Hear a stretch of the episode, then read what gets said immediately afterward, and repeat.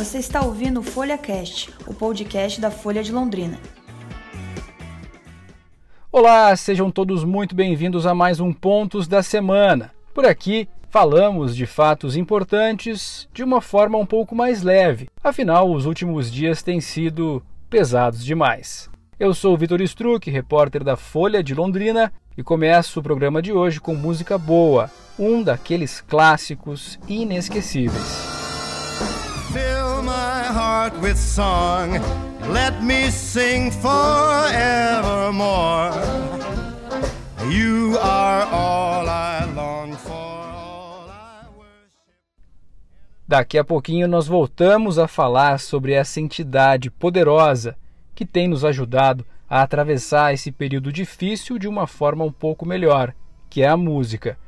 Enquanto isso, o Brasil somou 9.056 casos confirmados do novo coronavírus e o número de mortes pela doença por aqui chegou a 359 nesta sexta-feira.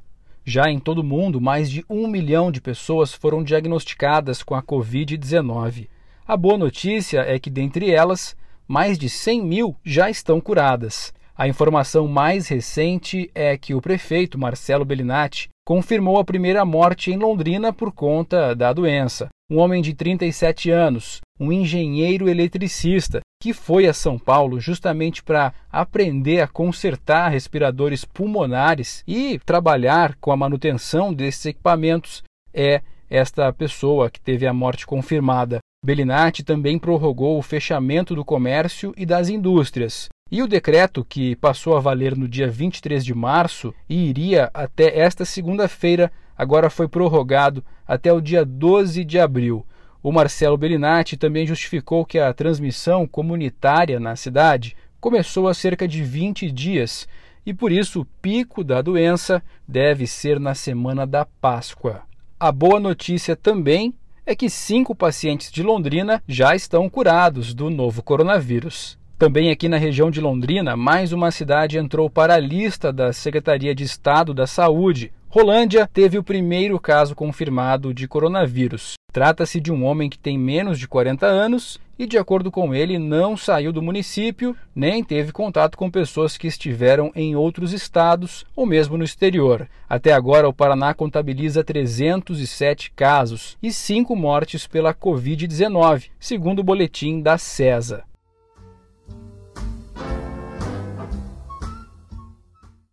O Ministério da Saúde informou uma nova data de registro do primeiro caso de coronavírus no Brasil, um mês antes da data que já havia sido divulgada, em fevereiro deste ano. Pois é, na verdade, segundo o secretário de Vigilância em Saúde do Ministério, o Anderson Oliveira, o vírus chegou ao Brasil em janeiro, bem antes do carnaval. Nesta semana, o ministro Luiz Henrique Mandetta anunciou que o governo federal assinou um contrato de 1 bilhão e 200 milhões de reais para a compra de respiradores pulmonares e que estes equipamentos devem chegar ao país em até 30 dias. O anúncio pegou a todos de surpresa, uma vez que nesta quarta-feira o próprio ministro Luiz Henrique Mandetta afirmou que os Estados Unidos realizaram uma compra em massa desses respiradores com 23 aviões cargueiros, uma verdadeira limpeza no estoque da China, principal produtora dos componentes eletrônicos. Aliás, os Estados Unidos se tornou o país que mais registrou mortes por coronavírus em um único dia, 1169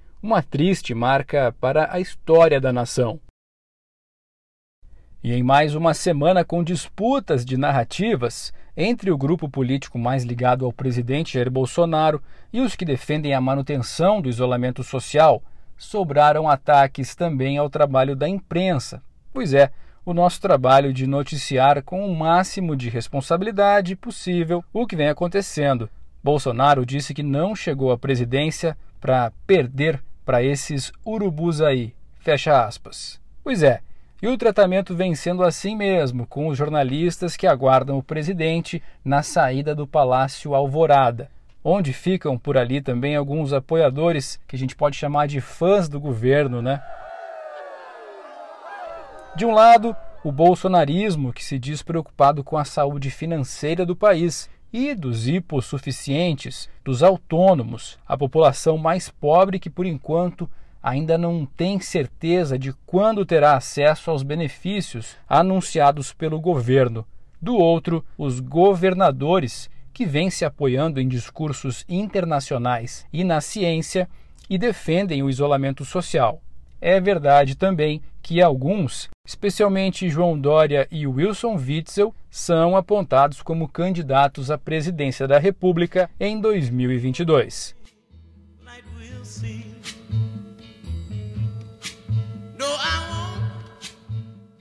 E é aí que o clima esquenta, então vamos com mais uma pausa para acalmar os ânimos, claro, com mais uma bela canção.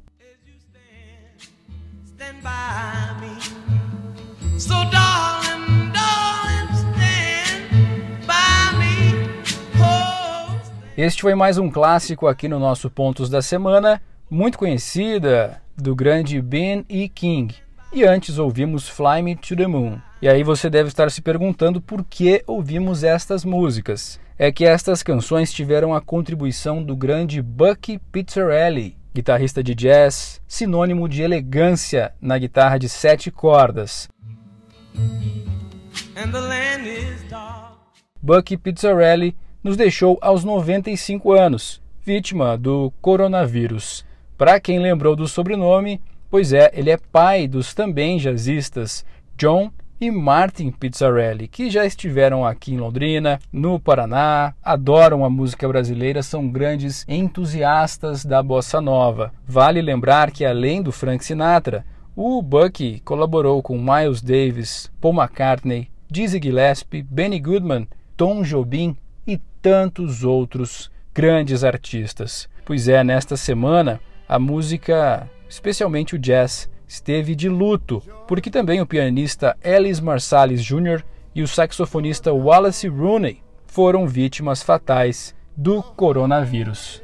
Mas serão imortais, serão imortais se depender da obra que deixaram.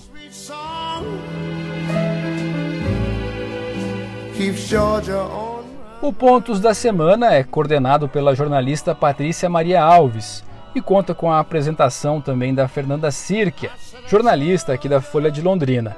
A edição é de Bruno Codonho e voltamos na semana que vem. Tchau, tchau.